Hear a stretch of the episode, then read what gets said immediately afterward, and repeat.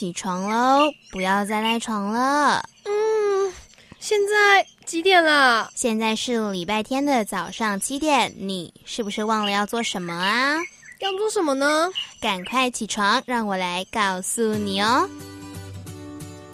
每个礼拜天早上七点，记得打开世新电台 AM 七二九，让 Cindy 惠田陪你 Listen to。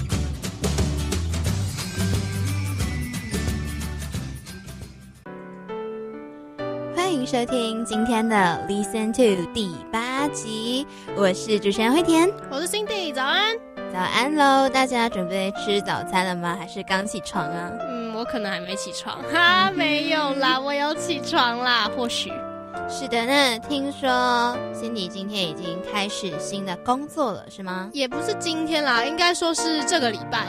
这个礼拜我已经开始新的工作，就是是我第一份在电视台的工作。就如果有 follow 我们之前的节目的人，应该会知道，就是我才刚从我的小世界解脱，对对对，我的小世界影音组刚从这边解脱，然后现在这个是我第一周真的进到电视台去工作，然后就是在那边，就是我才记得啊，我第一天去就是。礼拜一的事情啊，前一个礼拜一的事情，然后我就记得我去的时候，我真的是，我跟你讲，真的是四个字，大开眼界。OK，然后就是在那个地方，我就是觉得看到了学校该有的东西，但是全部都是 level up，就是全部都 level up 那种感觉。嗯，然后再加上再看到说，就是实际的在公司里面看到他们很多人都是。非常忙碌，是，然后就让我就是突然又有一点点对自己的未来感到有一点憧憬那种感觉。OK，了解。那你刚刚讲到你解脱了吗？其实我刚刚有个想法是，对我这学期结束，其实就是在暑假之前嘛。嗯，我也有超多事情解脱的。怎么说？比如说我之前是义工团的团长嘛，我现在终于卸干了，然后接我团长位置的人现在在我对面，对我在狠狠的瞪着他。但是不行，然后也很多有该重修的科目，其实也都过了，这样。不错啊，真的真的是解脱哎，那就是那就是整个为前面的三年画上一个很好的句点对，真的，你现在就只要轻松的进入大四，对我就是现在我手上其实只剩论文跟电台了，嗯。对啊，我非常谢谢 Cindy 当初接了团长那个真的是谢谢。现在现在如果大家看得到我的表情的话，如果眼神可以杀人，他已经没事，我已经就是你知道穿好那个防卫衣，刀枪不入了，盔甲之类的。那不知道大家有没有听到我们现在的背景音乐？不知道大家听得出来这是什么音乐吗？给大家五秒钟。那就是结婚进行曲喽！有没有人有猜到我们为什么要放结婚进行曲呢？当然，为什么呢？我们没有要现在跟大家讲。想要知道我们为什么要在这边放结婚进行曲，我们就留守心情温度计喽！我们待会见。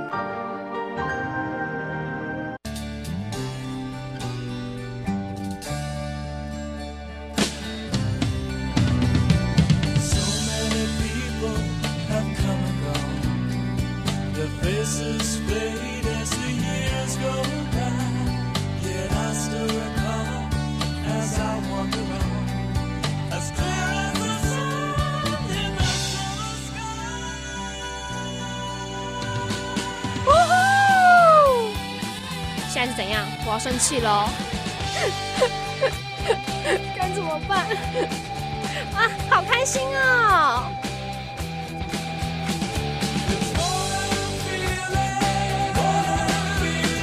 这是 Cindy 的心情，那你的呢？欢迎来到心情温度计。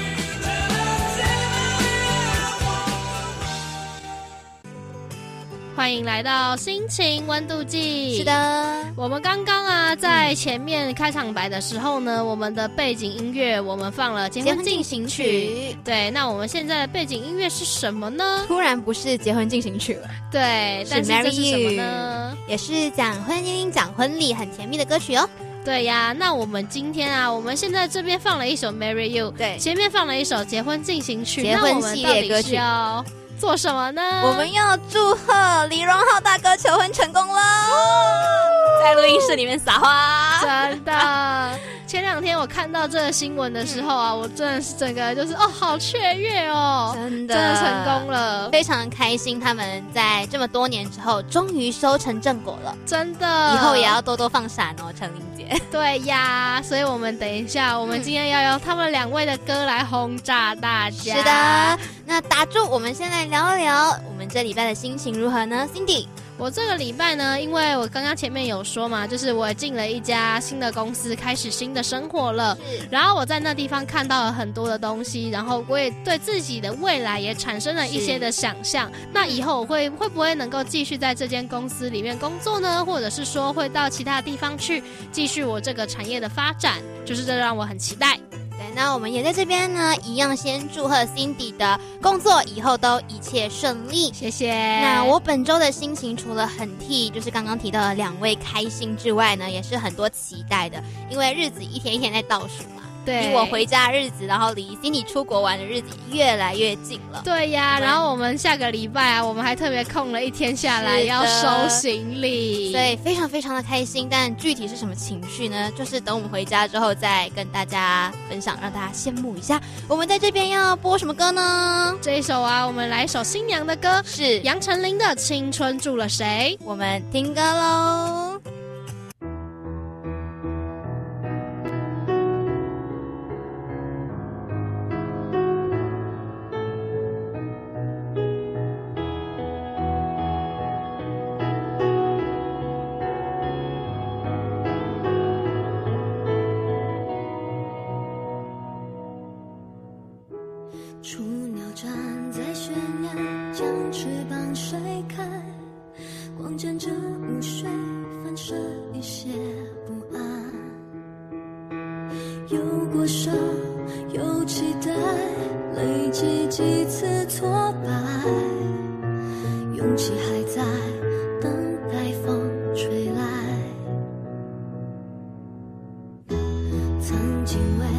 sunshine.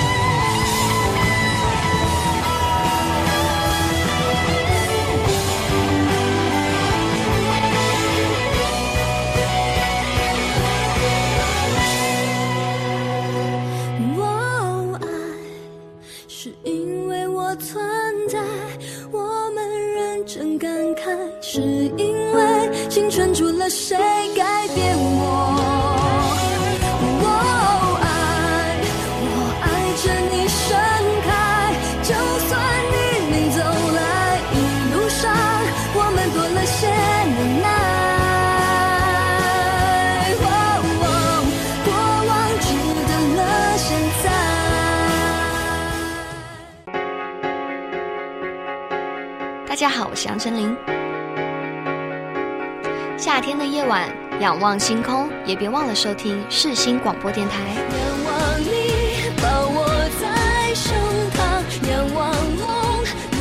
您现在收听的是世新广播电台 FM 八八点一 AM 七二九。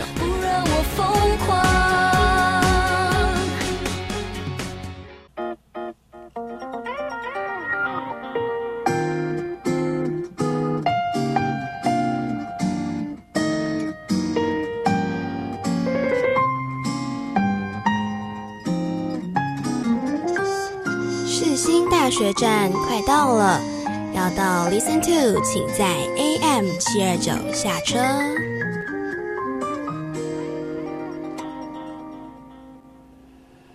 心情停看听，欢迎来到心情停看听。是的，这个礼拜啊，我们要来讲一部。大家可能是从小看到大的卡通电影，是对。然后这一部啊是惠田挑的。那惠田，我们这礼拜要讲什么呢？这礼拜要讲的呢是《萤火虫之墓》。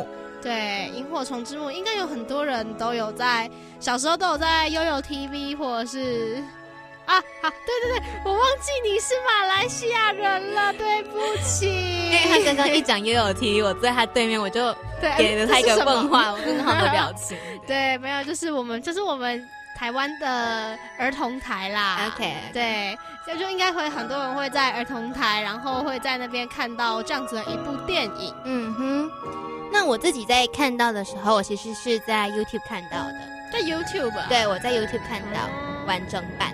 哦，真假的？嗯，我从来没有在 YouTube 看到完整版的电影过。我其实很多这样的动画的动画形式的电影，我都是在 YouTube 我长大之后看的。哦，对，了解了解。那我们就来讲故事喽，来吧。故事的开始呢，是由萤火虫之光引领，在青太兄妹上火车的时候呢，被转化为远处战火映下的红光。昭和二十年，也就是大概一九四五年的时候，九月二十一号的深夜，神户市三之宫站十四岁有一个衣衫褴褛的青太，被清洁员工发现了，坐在柱旁一角饿死了。因为这边是因为呢，其实战事结束前物资短缺，趁车站内内呢，其实经常都有人饿死。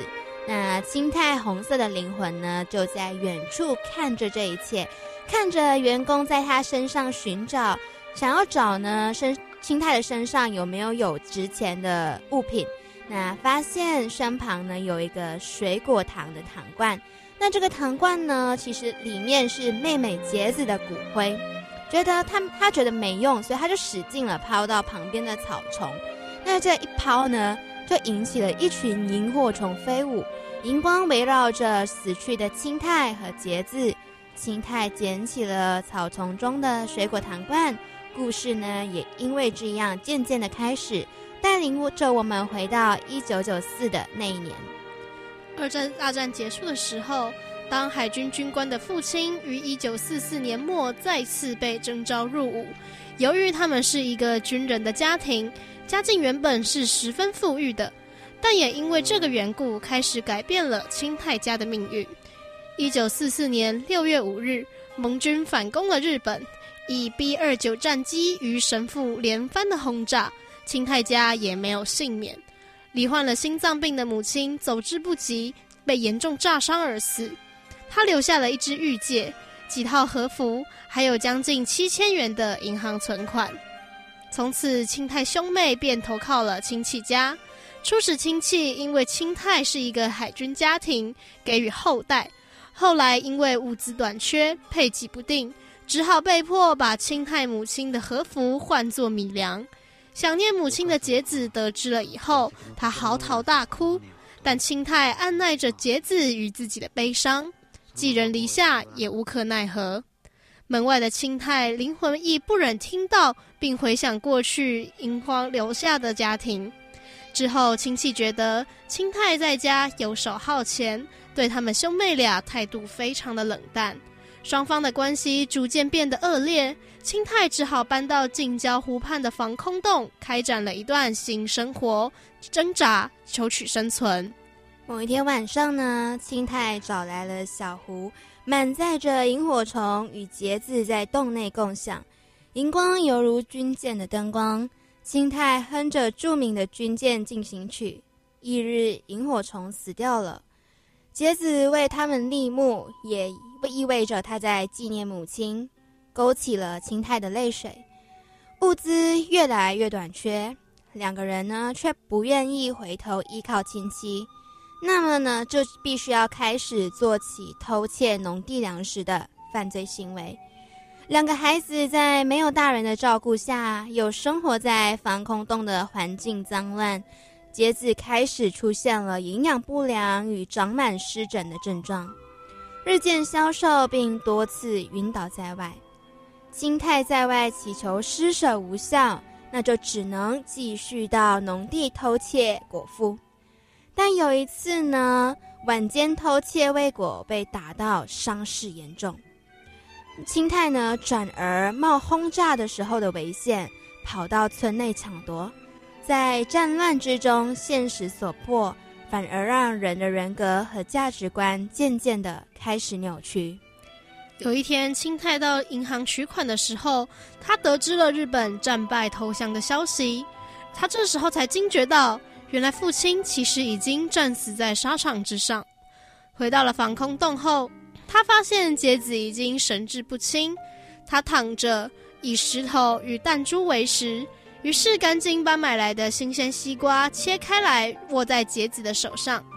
杰子微弱的说着：“哥哥，谢谢你。”青太才一回头，把东西放好，却没想到那是最后一眼看到杰子了。青太回空防空洞的路上，听到邻家的唱盘里面响起了《Home Sweet Home》这一首歌，他再次堕入了回忆节子有和过去的纯真的生活。青太把节子的骨灰放进了身旁的水果糖罐中。最后饿死在车站的旁边，那画面呢就会扣连到刚刚一开始分享的，就是清洁员在车站的柱子旁发现了青太的身体。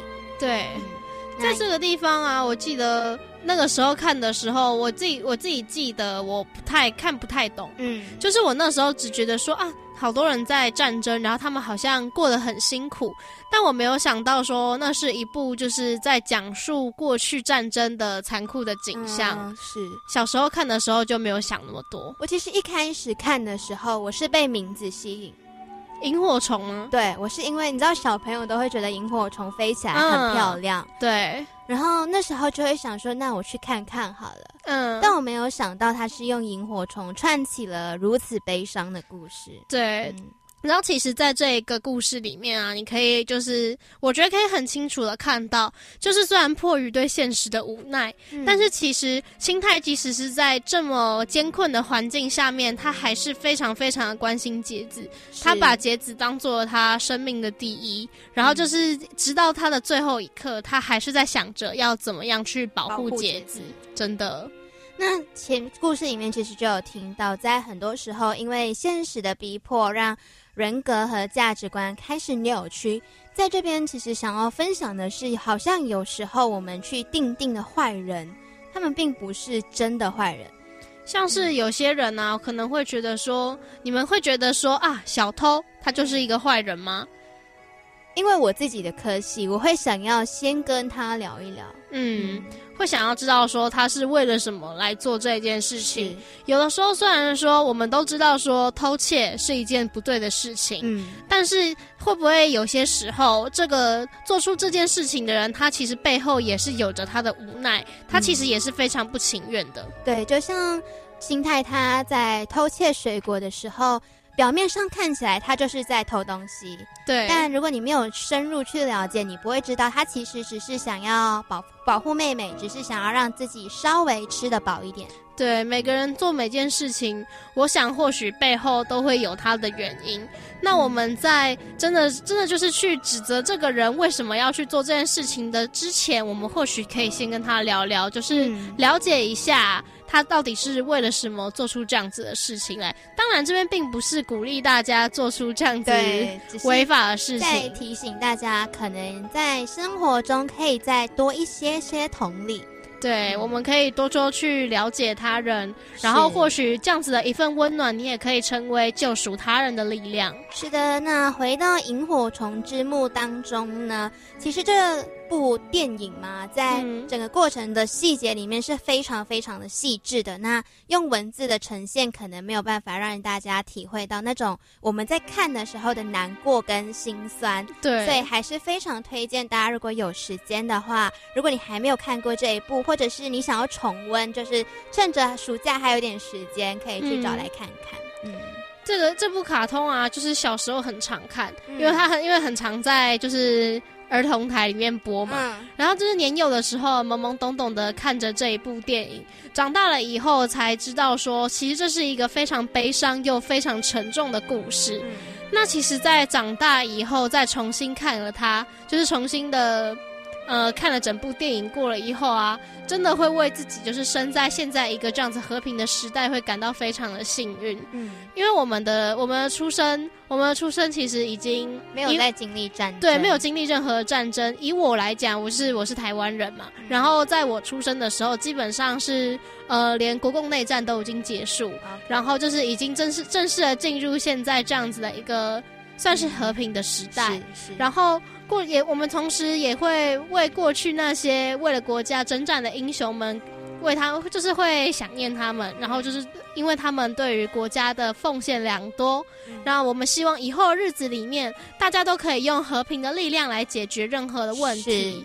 也不希望战争如此残酷的事情再发生在任何人的身上。没错，和平其实也是一种幸福。真的，我们能够像现在这样子，能够好好的一天上班，一天下班，就这样子一日复一日的过。然后我们不需要去担心说哪一天头上会不会有一颗炸弹突然掉下来，或是走一走就踩到个地雷等等的。这其实都是一种幸福。嗯，那其实，在现在的世界上啊，可能是一些中东的国家，国他们可能还是面临着像这样。样子比较不稳定的情况是，那我们也是呃，以我自己来讲啦，就是也是希望他们早日解决他们的问题，然后不要再遇上这样子的事情。好，那我们这边打住，来放心情停看听的这一首歌。这边要放的那首歌呢，是《萤火虫之墓》的主主题曲，那它是日文名字，我日文不好，那它日译出来的中文名字呢是“谢谢”。就像刚刚说的，青太在最后一秒看到杰子的时候，杰子说的是“哥哥，谢谢你”。那我们在这边呢，就来放这一首《萤火虫之墓》的主题曲，谢谢。つかぬうちに何かをしない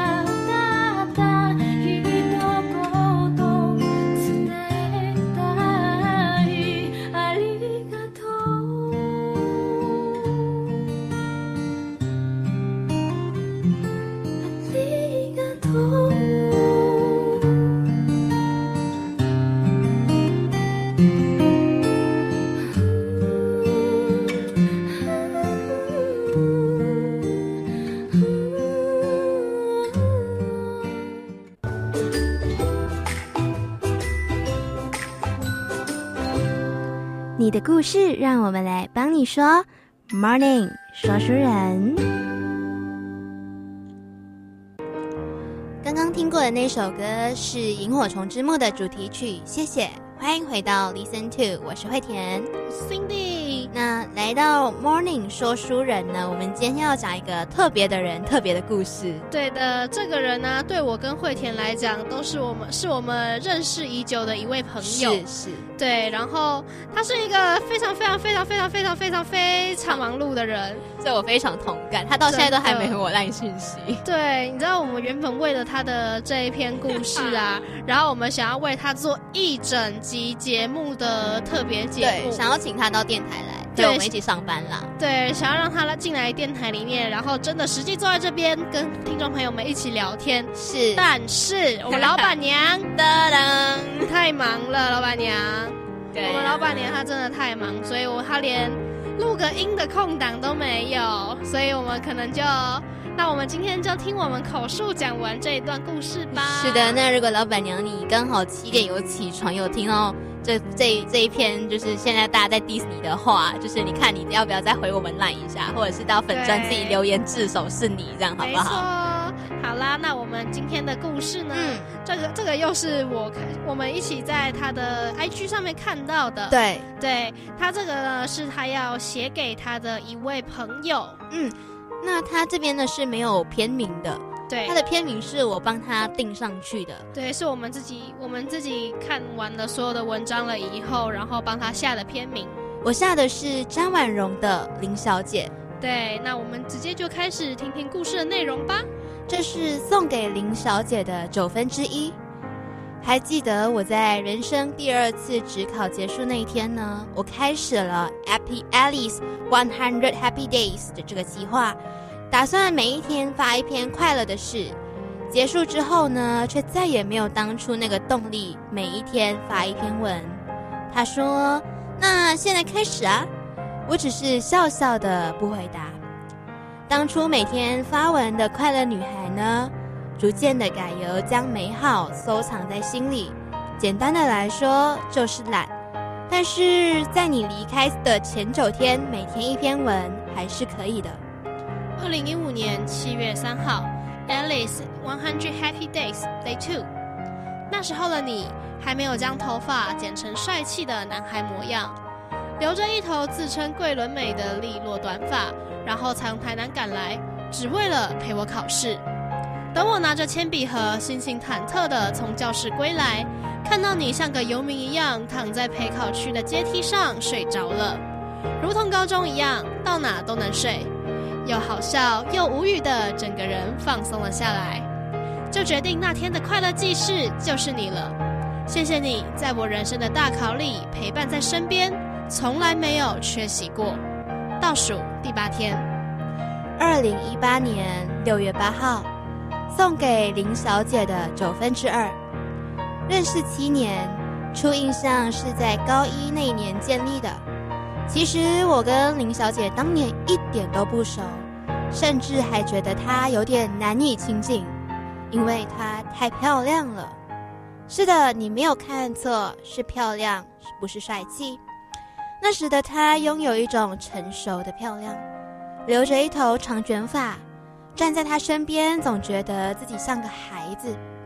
她也总是戏谑嘲讽的说：“你就是小朋友的身材啊！”然后啊，我突然感觉到膝窝被撞击，膝盖一软，扶着桌子，差点就摔倒了。哈 哈哈哈，很弱哎你！回头一看。短发的他笑得直不起腰，幼稚鬼，这把戏玩了七年还是不腻。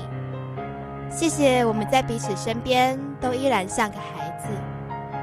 倒数第七天，二零一八年六月九号，送给林小姐的九分之三。前两日断更了，有人非常在意，当然会全部补上啦。啊，虽然可能又是凌晨之类的。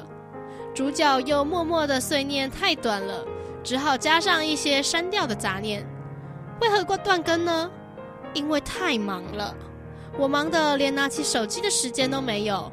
他也忙着各种离别前的会面，忘了催我。表面看上去，我们好像无时无刻都维持着紧密的关系，但其实我们从来都不是每天聊天、分享趣事的闺蜜形式。平时的相处模式就是有事的时候才会互相联络，而平日就是老死不相往来，连现实都很少回复，因为我们都很忙。但有时候再度联系，却只是一通电话。哎，我后天上台北哦，借住你家。嗯，好啊。第一次来的时候，我想办法把钥匙交给他，然后匆匆写了一张“林小姐请进”贴在门上，让他分辨哪扇门是我的房间，就出门开会了。后来好几次，他带着疲累的身躯和心灵逃到台北，因为他在这里可以自由的呼吸。偏偏我忙得连一顿饭的时间都没有。但其实他并不需要我接待。我们都是可以自己活得很好的人，于是我只是买了宵夜，打了一把钥匙放在桌上，推向他。我很忙，但是你需要的时候，我会毫不犹豫地说好，欢迎回来。这不是借住，因为这里就是你家。去蓝雨前，他危险地笑着告诉我，如果电脑跟着一起来，大概先下海的不是我们，而是他了。所以我才有了偷偷深呼吸的六天小岛生活。谢谢你，其实是我在你这里得到了氧气。倒数六天，二零一八年六月十号，送给林小姐的九分之四。忘记是她从泰国避里回来，软烂的躺在地上，还是在电话里漫无目的讲话的时候，不经意的又聊到了这个话题。你要比我晚走哦，嗯，因为你要帮我处理我的后事啊。哼，好，我知道的。是的，他知道的。上次聊起这件事的时候呢，是林小姐还在台北实习的时候，我们有一搭没一搭的聊着有关器官捐赠的新闻。我拖着下巴喃喃的说。如果我出了意外，填了器官捐赠卡，我爸妈不知道会不会接受。嗯，不知道哎。他躺在床上，懒懒的这样回答。然后他突然坐了起来，认真的看着我说：“我如果走了，你要来负责安慰我的家人，知道吗？”我愣住的看向他，他依然认真的看着我，眼神慎重的，像是要把我淹没。好。我不知道中间愣住的时间过了几秒，但我知道这句答案一说出口，它的重量就是永远。然后我说：“你也要。”好，这两个好有太多太多的未知数，但是却又如此的令人平静。谢谢你把人你人生终点以后的事交给我。倒数第六天。二零一八年六月十一号，送给林小姐的九分之五，停更了好几天，不只是身边的人都在询问，连主角都受不了的出声了。最讨厌别人答应的事做不到，他认真的没有加任何表情符号，打出了这段文字。果然啊，离开前还是惹他生气了。我大概是他身边最会惹他生气的朋友了吧。其实我们不太会吵架，因为频率太相似了，一个眼神就知道对方要做什么，所以通常不开心都是因为对方的某些举动或态度，比如答应做不到的事，比如说好的要去哪里，却说有事不去了，太多太多了，好像惹他生气太多次记不得了。我是个不太会说对不起的人。在错误面前，我总是想要先辩解，然后靠着牙尖嘴利的口才糊弄过去。通常这件事就这样雾蒙蒙的结束了。但是他太熟悉我了，任何的理由在他那里都像是泡泡一样，一戳就破。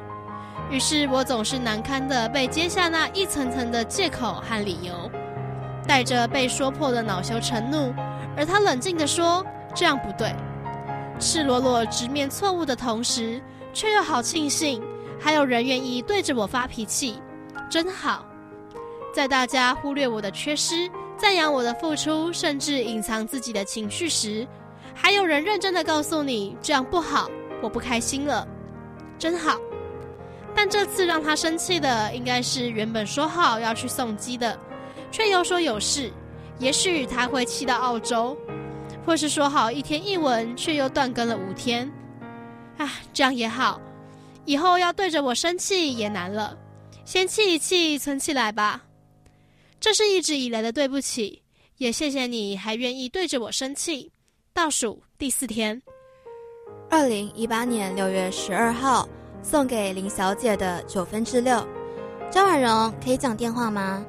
深夜一接通电话，就听到对面哭得像个孩子一样。我愣了一下，就明了了现在什么情况，于是开始对着电话那头自顾自的说话，也不管对面有没有在听。我重考那年呢，其实发生了很多事。那时候重考迈入第二个月，距离大考也倒数两个月。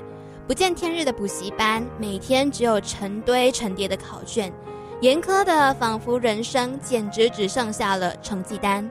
在这群考试失利的重考生面前，迟到、早退、请假其实都是不允许的。主任，我今晚自习要今天晚自习要早退。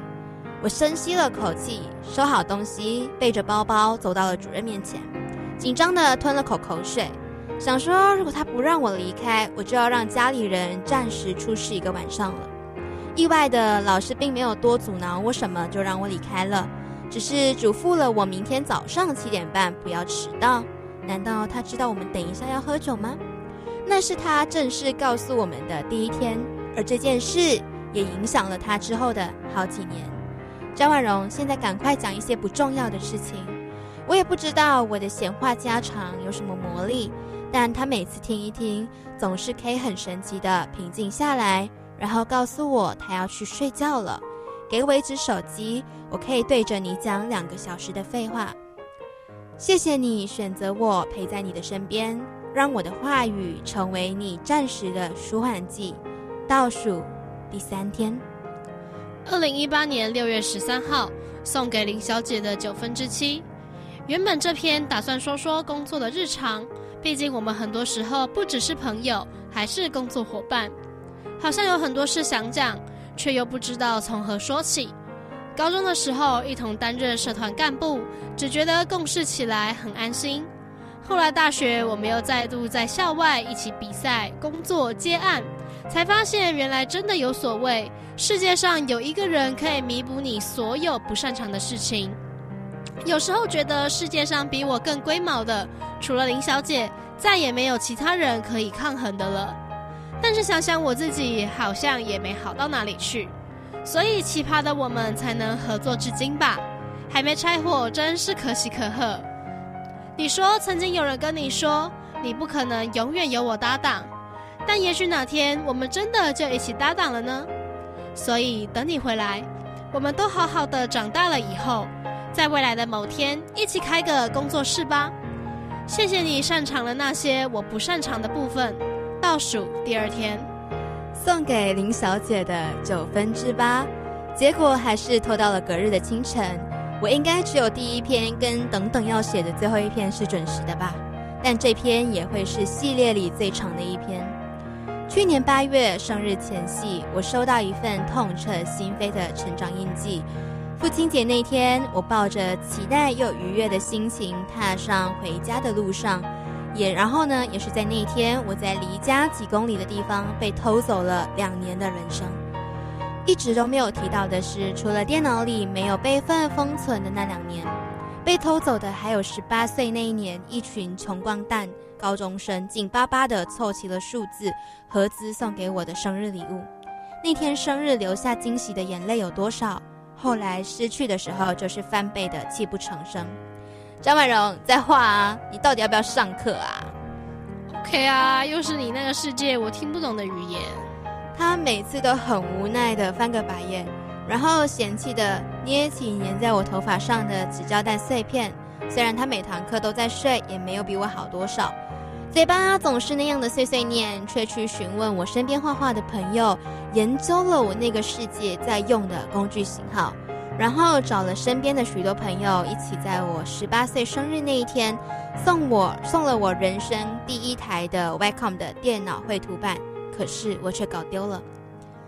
几天后的二十一岁生日，面对当初的那群穷光蛋，我愧疚的哭喊着：“对不起，我弄丢了。”也就仅限那一天。后来再跟任何人提起这件事，我只是笑笑的说：“对呀，他真的应该下地狱。”如果这个时候有人抱抱我，我是一定会哭一哭的。如果没有的话，那我就再坚持一下。回到台北的某一天，他提了一个袋子给我，是他原本要留下来自己用的绘图板，那跟当年的型号一模一样。因为他买的当下还跟我讨论着好不好用，事发前的我还不知道会发生什么事，嘻嘻哈哈的说：“跟你当初送我的一样。”诶。他推了过来，轻松的想着：“反正我也没用到。”我终于忍不住的嚎啕大哭。谢谢你一直记得我当年的梦想。倒数最后一天，二零一八年六月十五日，送给林小姐的九分之九。好妹妹乐团不说再见，听听这首歌吧。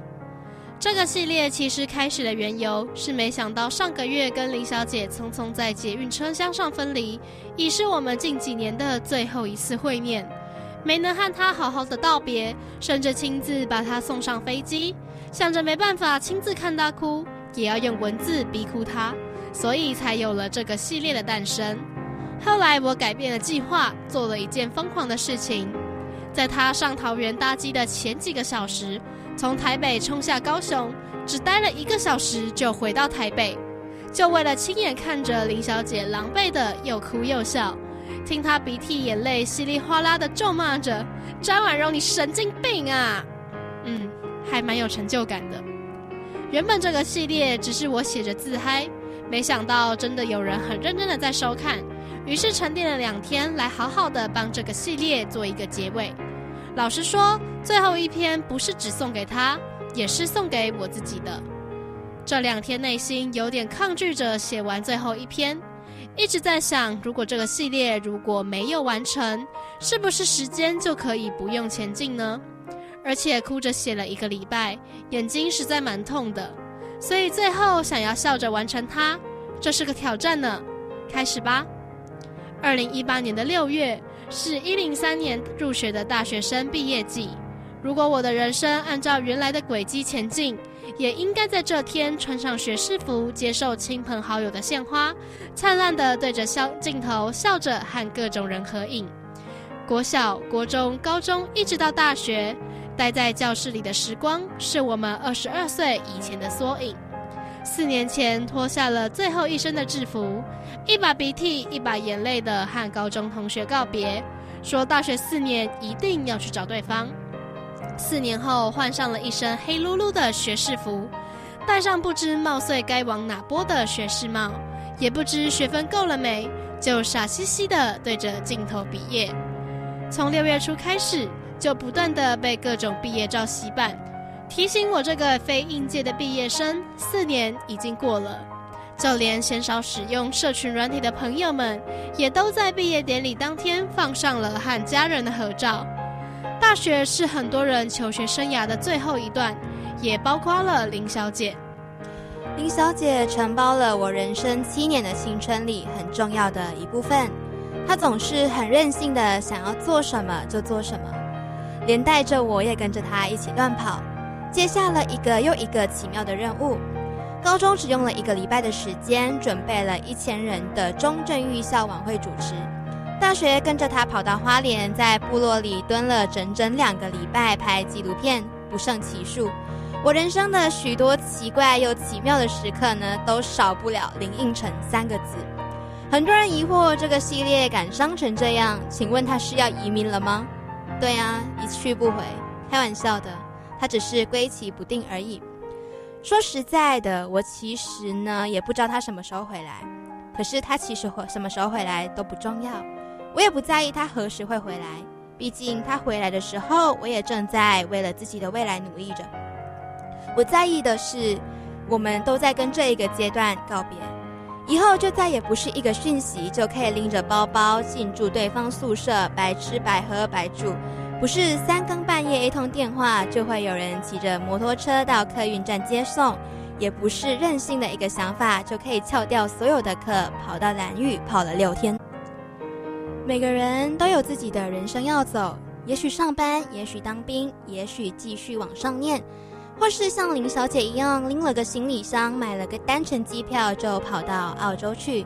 在跟林小姐道别的同时呢，也是在跟我的整个青春道别。没能跟你们一同披上学士袍，仍旧是我的遗憾。但是还好，每个人都好好的在自己的道路上前进。再见了，相互嫌弃的老同学，毕业快乐，老同学们！再见了，林小姐，没有倒数了。是的，这是最后一篇。谢谢在我的青春里存在的每一个你。那我们故事说到这边。这篇故事呢，是婉容她要把它当做一份礼物，然后送给即将远赴澳洲的林小姐。是对，然后在这一篇故事里面啊，那个时候我也是就是努力追更的那一个人。我也是，真的，因为他我觉得他的就是他的文笔非常好，真的，然后就是会让你感受到他们两个人的感情真的很好。是一个可能不太常出现在他生活圈子内的人，但是却是在他心里分量非常重的一个人。真的，希望我们每个人都有一个像这样子的朋友。那我们在故事的最后呢，我们要送给大家的这首歌是刚刚在他的文章里面有提到的哦，是好妹妹乐队的《不说再见》。就像他说的，谢谢在他青春里存在的每一个人。那我们呢，其实也要记得要谢谢存在在我们青春里的每一个人哦。我们来听这首歌吧，不说再见。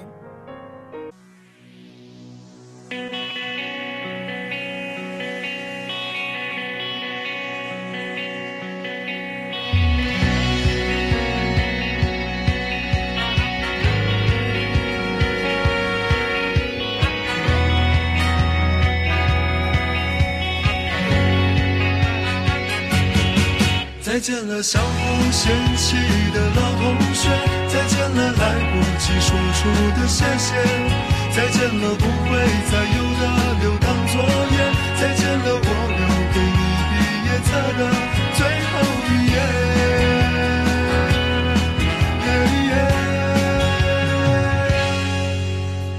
留在抽屉的纸条，是你越过谁穿越的小说，背着老师家长读好几遍。没谈过几场恋爱，却相约伴娘伴郎的腼腆。青春发育那几年，还许着小孩干爹干妈的诺言。入学时想着毕业，毕业却因离开又一十年。是几首流行歌，成了聚会 KTV 里的泪点。校服藏在衣柜底，很丑却再没机会穿着上学。运动会的进行曲，偶尔却比老情歌还让人怀念。再见了，相互嫌弃的老同学，再见了，来不及说出的谢谢。再见了，不会再有的流淌作业。再见了，我留给你毕业册的最后一页。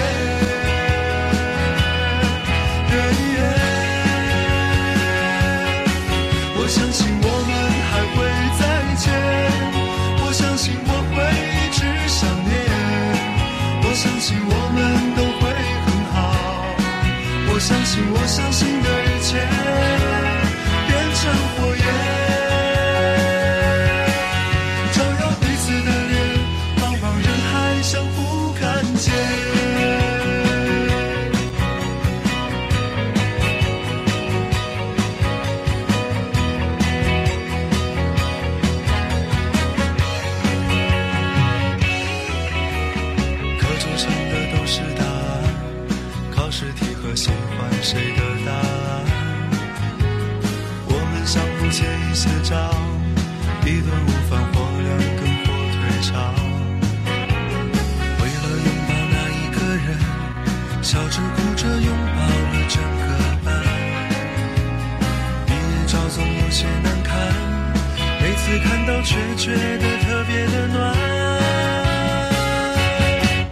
再见了相互嫌弃的老同学，再见了来不及说出的谢谢，再见了不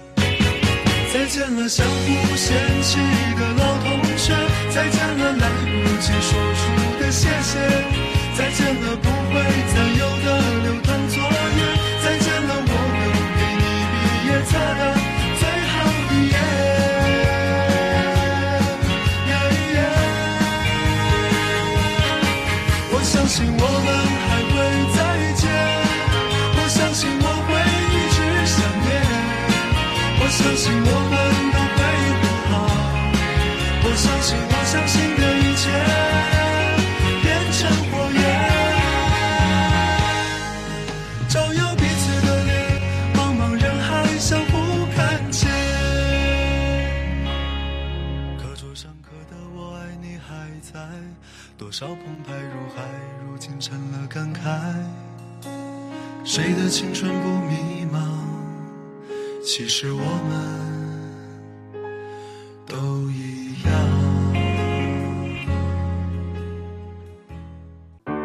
这世界乍看之下有点灰，你微笑的脸有些我是王力宏，我是 Gigi 梁咏琪，我是周杰伦，我是 S H E，我是光良，我是小美张美琪，我是品冠，我们是 F I R，我们是五月天我是梁静茹，我是阿杜，我是易倩张志成，我是周华健，我是潘玮柏，我是 Penny 戴佩妮。手牵手，我的朋友。是新广播电台 AM 七二九 FM 八八点一，和你手牵手，一起迎向更好的明天。牵手，我的朋友。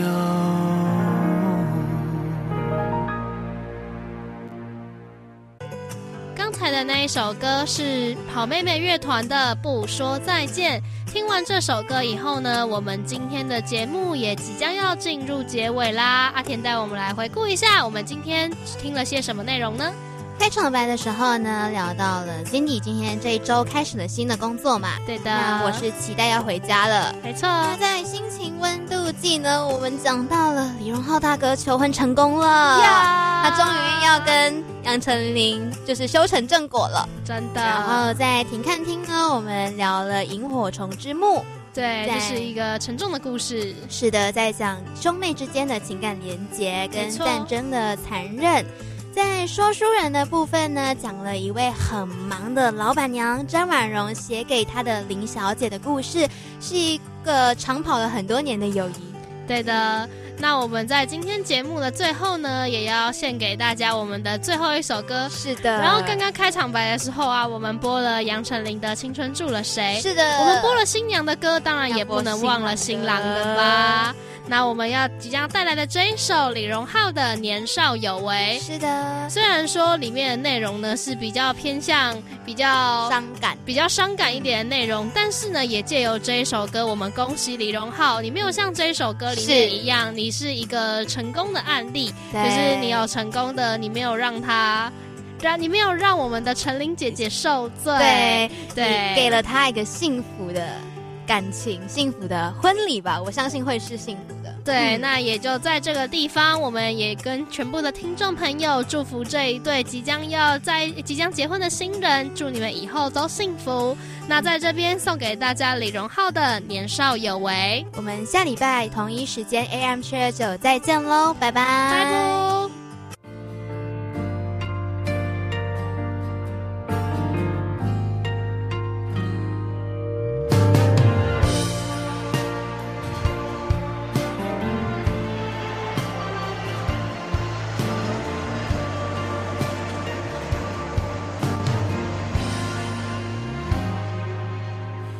电视一直闪，联络方式都还没删。你待我的好，我却错手毁掉。也曾一起想有个地方睡觉吃饭，可怎么去熬？日夜颠倒，连头款也凑不到墙板，被我砸烂到现在还没修。一碗热的粥，你怕我没够，都留一半带走，给你形容美好今后，你常常眼睛会红，原来心疼我，我那时候不懂。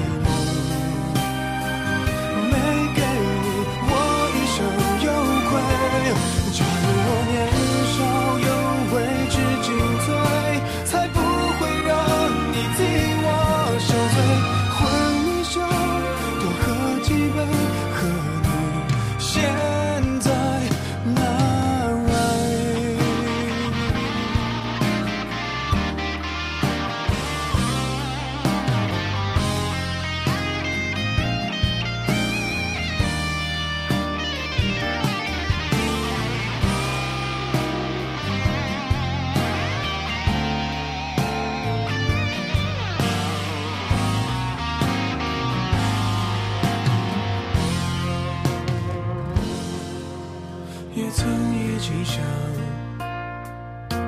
有个地方睡觉、吃饭，可怎么去熬？日夜颠倒，连头光也凑不。